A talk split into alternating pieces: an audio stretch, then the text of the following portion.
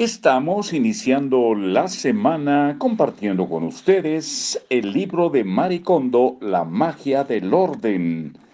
Bueno, pues más o menos eh, tenemos por leer unas 60 eh, páginas y terminaremos. Es muy probable que continuemos con Padre Rico, Padre Pobre de Kiyosaki, pero todavía no lo hemos decidido. Muy bien, algo más de la magia del orden aquí en libros para oír y vivir. No tiene sentido pensar en estrategias complicadas. Cuando tengas dudas, pregúntales a tu casa y al objeto cuál es la mejor solución. La mayoría de la gente sabe que el desorden lo provoca el exceso de cosas.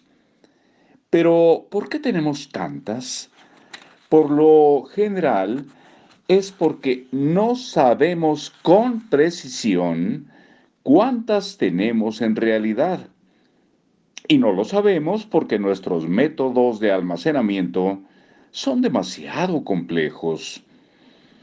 Nuestra capacidad para evitar el exceso depende de la capacidad para simplificar el almacenamiento.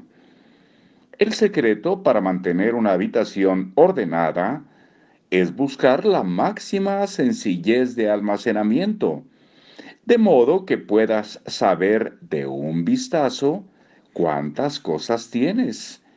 Y digo máxima sencillez por una razón. Es imposible recordar la existencia de cada objeto que tenemos aun cuando simplifiquemos nuestros métodos de almacenamiento.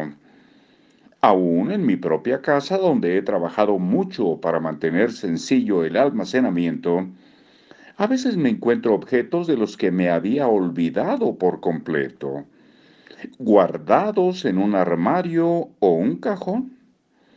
Si mi almacenamiento fuera más complejo, por ejemplo, si dividiera mis cosas en tres niveles según la frecuencia de uso o la estación del año, tendría muchos más objetos pudriéndose en la oscuridad y el olvido. Por eso tiene mucho más sentido mantener el almacenamiento lo más sencillo posible. Subtítulo, no disperses los espacios de almacenamiento completo dice, no disperse los espacios de almacenamiento. Por las razones que describo arriba, mi método de almacenamiento es extremadamente sencillo. Solo tengo dos reglas. Guarda todos los objetos del mismo tipo en el mismo lugar y no disperses los espacios de almacenamiento. Con 3.23 les decimos hasta muy pronto, que la semana sea benéfica en todos los aspectos. Adiós.